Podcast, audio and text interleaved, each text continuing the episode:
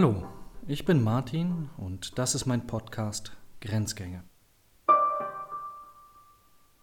Heute geht es um die unsichtbaren Voraussetzungen, die das über das Gelingen oder Misslingen von großen Organisationen entscheiden. Das Menschenbild. Oder mit einem Fachausdruck Anthropologie, also die Wissenschaft, die Lehre vom Menschen. Das ist so abstrakt und so weit weg von dem Alltag, dass man wirklich Mühe hat zu erklären, wofür brauche ich das. Auf der anderen Seite merke ich zumindest in meinen Diskussionen immer, bei jeder Diskussion stoße ich innerhalb von Sekunden auf das Grundsatzthema, wo die Leute aber gar nicht merken, worum es eigentlich geht, nämlich das Menschenbild, was sie zugrunde legen. Wie sieht das konkret aus? Machen wir mal Schule. Also wir bauen mal eine Schule. Als erstes müssen wir uns überlegen, wie sieht denn das Gebäude aus? Es gibt ein wunderbares Konzept der Raum als Erzieher. Nun, einverstanden, ich möchte erziehen. Und da taucht die Frage auf. Wen oder was möchte ich erziehen? Sind die Erziehungssubjekte, also Kinder, Ratten in einem Labor? Oder sind es geistige Wesen, die sich entfalten sollen? Sind es wunderbare Zahnräder, die funktionieren sollen? Oder sind es Persönlichkeiten, die ich veredeln möchte? Jede dieser Fragen, egal wie ich sie beantworte, führt zu radikal anderen Ergebnissen. Mache ich die Labornummer, dann ist die Schule ein Gefängnis. Und dann sieht sie aus wie ein Gefängnis. Das kann ich mir auch genau angucken. Ich gehe rein und schaue, wo die meiste Randale stattfindet. Immer von innen nach außen. Da versuchen die Leute von innen die Barriere nach außen durch, zu durchbrechen. Selten ist eine Schule von außen randaliert, kaputt gemacht, beschmiert. Aber innen, da geht das ab. Lange Zeit waren Schulen genauso aufgebaut. Anstalten, die wohl strukturierten geordnet wie eine Maschine alle in einer bestimmten Zeit mit einem bestimmten Inhalt und einem bestimmten Rhythmus strukturieren sollten. Individuum, Geist, Persönlichkeit spielten da keine Rolle. Ich habe dieselbe Diskussion, wenn ich mir über Gedanken mache, wie baue ich ein Unternehmen auf? Ist das Unternehmen eine funktionierende Maschine und die Menschen, die darin arbeiten, Zahnräder, die nichts anderes als Funktionsfähigkeit der Maschine bereitstellen? Oder ist das Unternehmen ein Biotop, an dem sich möglichst viele Exoten wie in einer Oase in der Wüste treffen sollen? Ist das Unternehmen ein Netzwerk? Oder ist es eine Kultur? Ist es eine politische Veranstaltung? Egal wie man es entscheidet, ich komme zu sehr, sehr unterschiedlichen Ergebnissen. All diese Unterschiede liegen im Menschenbild. Mit was für ein Verständnis von Menschen habe ich es zu tun? Oder noch einfacher, was ist der Mensch? Die Frage ist unverschämt einfach, die Antwort ist unverschämt schwer. Wir können ziemlich klar sagen, was der Mensch nicht ist. Er ist kein Tier, sonst würden wir ihn wie ein Tier behandeln. Und dann können wir einfach mal in eine Massentiereinrichtung gehen und anschauen, wie das aussieht. Schwierig. Aber was er ist, genauso schwierig. Dieses Menschenbild muss man irgendwie klären. Diese Klärung ist kleinteilig, weil sie ins Innerste geht. Und sie hat grundsätzlich andere Voraussetzungen. Also schauen wir uns mal ein paar Beispiele an. Ist der Mensch eine Verhaltenswesen, also ein Tier wie eine Ratte, wie ein Pferd, etwas, was sich nur verhält und nicht empfindet? Das Fachwort dafür ist der Behaviorismus. Wir gehen davon aus, wir können sowieso nicht verstehen, wie sich Empfindungen anfühlen, wie der Mensch fühlt, wie er denkt, wie er sich entwickelt. Das können wir nur von außen beobachten. Also messen wir nur das Verhalten und wir arbeiten von außen mit Anreizen, mit Gebot und Verbot, mit Lohn und Strafe. Der Behaviorismus ist die Anschauung unserer Zeit. Er ist so weit verbreitet, dass wir inzwischen gar nicht mehr merken, dass er überall am Werke ist. Kapitalismuskritik mal subtiler, machen wir Behaviorismuskritik. Ich setze Anreize und die Leute verhalten sich entsprechend. Der Mensch als reines Verhaltenswesen hat kein Inneres. Also es ist auch egal, ob ich ihn bilde oder nicht. Es ist egal, ob er geistig schön ist, ob er sich entfalten soll oder nicht. Ich muss auch meine Schulen, mein Unternehmen, meine öffentlichen Plätze überhaupt nicht daraufhin ausrichten, dass es ein inneres Leben des Menschen gibt, eine Innenwelt. Es reicht völlig aus, wenn ich sie dann nur von außen steuere. Alles, was wahr ist, ist das, was ich messen kann. Das Innere kann ich nicht messen, also ignoriere ich es. Dieses Menschenbild hat drastische Implikationen, beispielsweise für die Schule. Dann zählen eben die messbaren Ergebnisse. Also zuerst die Noten. Das ist einfach. Dann die Zahl der Abgänger. Und natürlich ist klar, je mehr, umso besser. Also je mehr Schulabgänger, umso besser. Eine unabweisbare Logik. Dasselbe gilt auch für Unternehmen. Je mehr Zahlen ich abliefere, umso besser. Ich quantifiziere den Erfolg. Das geht, weil ich nur das Äußere, nur das Verhalten, nur das Messbare angucke, nicht das Innere. Dieses Menschenbild hat einen hohen Preis. Weil ich nur das behandle, was ich messen kann, investiere ich auch nur in die Dinge, die ich messen kann. Ich muss nicht mehr Bildung für das Innere machen.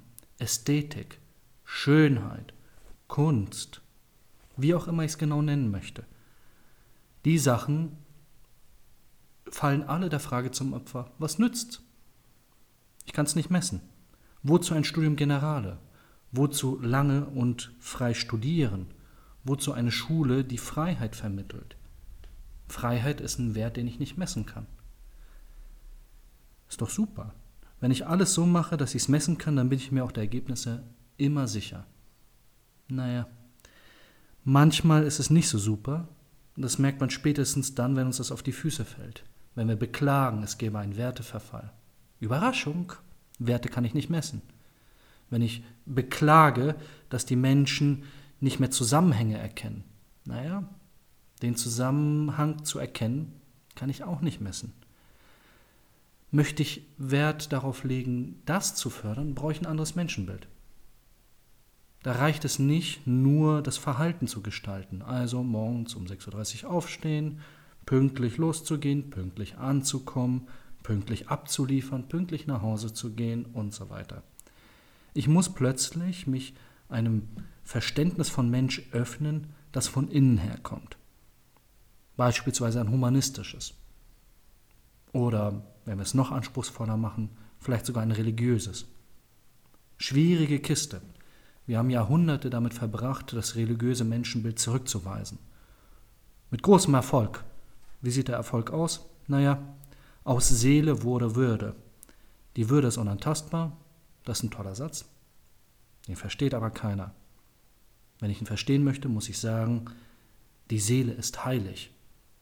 Dann weiß ich, was unantastbar bedeutet oder bedeuten soll. Das ist die Präambel, mit der wir unsere Gesetze aufgebaut haben. Ein Menschenbild, das eben nicht auf das Messbare abzielt, sondern auf die Würde, auf das Innere, auf das Höhere, auf das Transzendente. Okay, super Sache, denkt man sich. Habe ich aber plötzlich das Transzendente im Boot.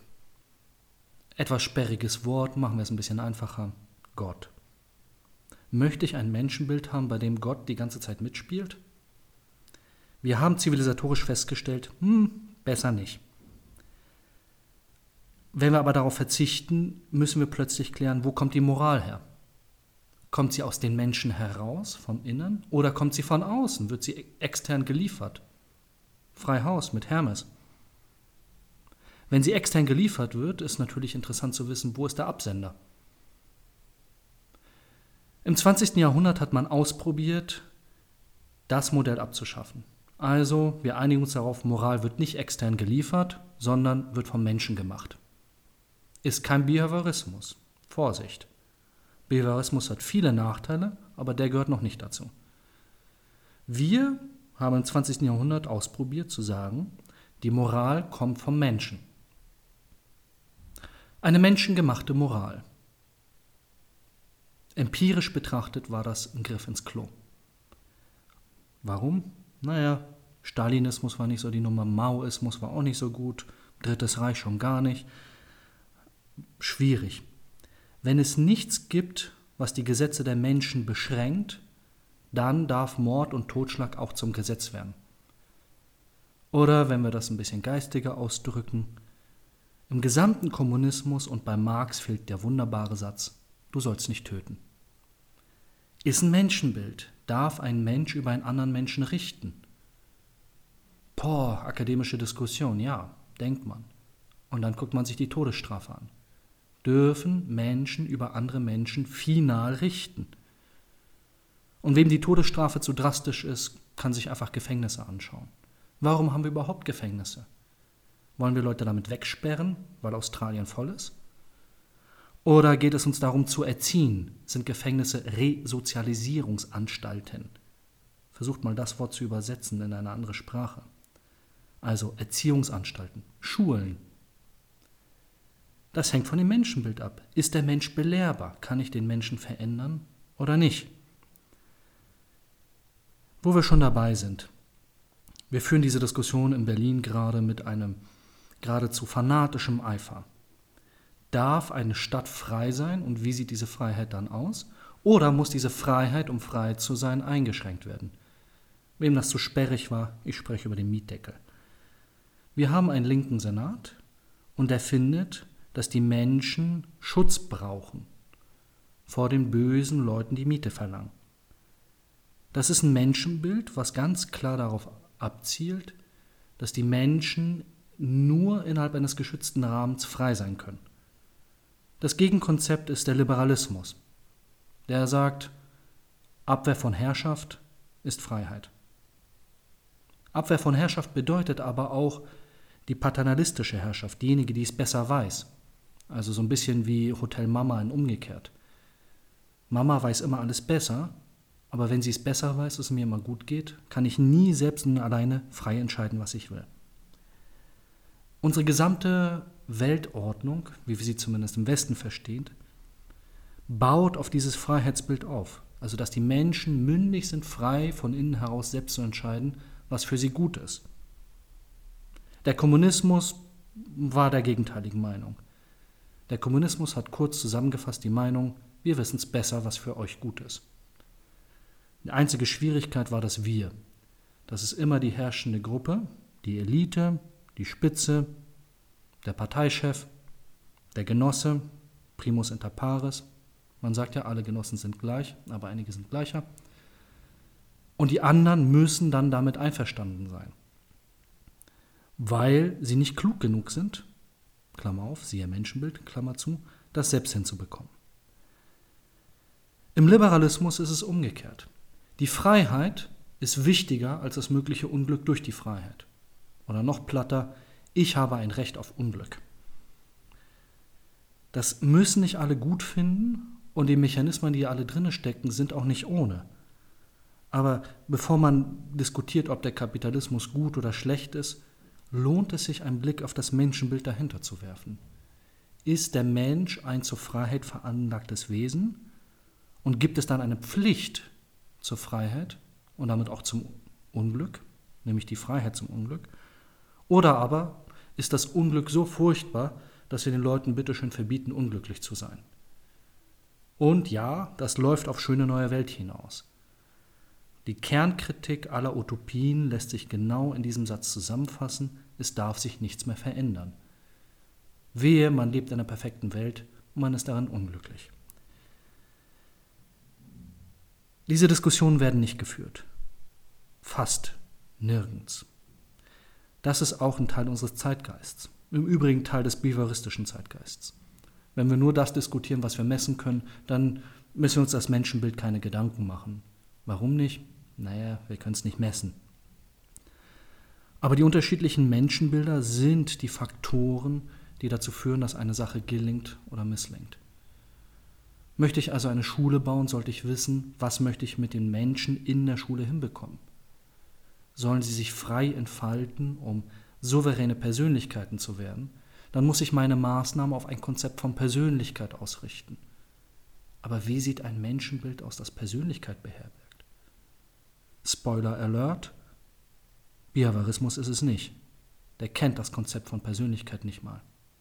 der kennt auch kein Konzept von Geistesstärke, von Willen, von Willenskraft, auch keines von Führung und schon gar keines von Charisma. Der Behaviorismus kennt nur Verhalten, links, rech, links herumgehen oder rechts herumgehen, nach oben gucken, nach unten gucken, gute Noten, schlechte Noten. Möchte ich aber Persönlichkeiten kriegen, muss ich Maßnahmen mir ausdenken, die Persönlichkeiten fördern.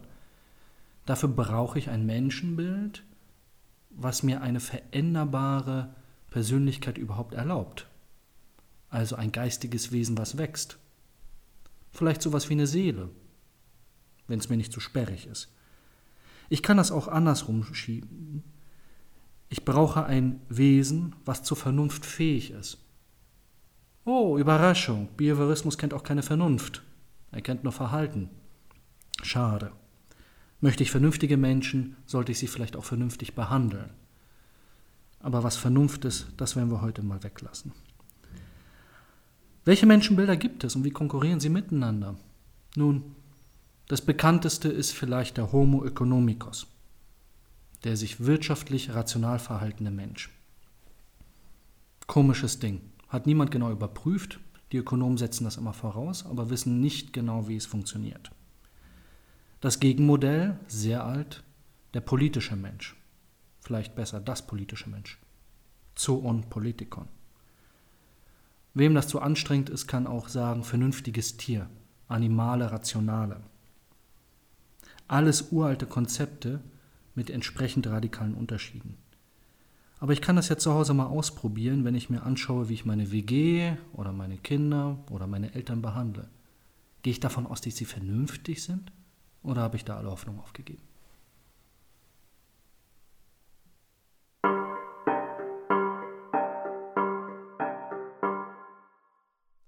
Wie immer findet sich in der Beschreibung dieser Folge ein Link zum Quellenverzeichnis. Grenzgänge ist eine Produktion von BPK Publishing. Ich bin Martin Wolf, der Host der Sendung. Editing Raffaela Neff, Redaktion Katharina Hesse, Konzeption und Umsetzung Paul Johannes Rossmann.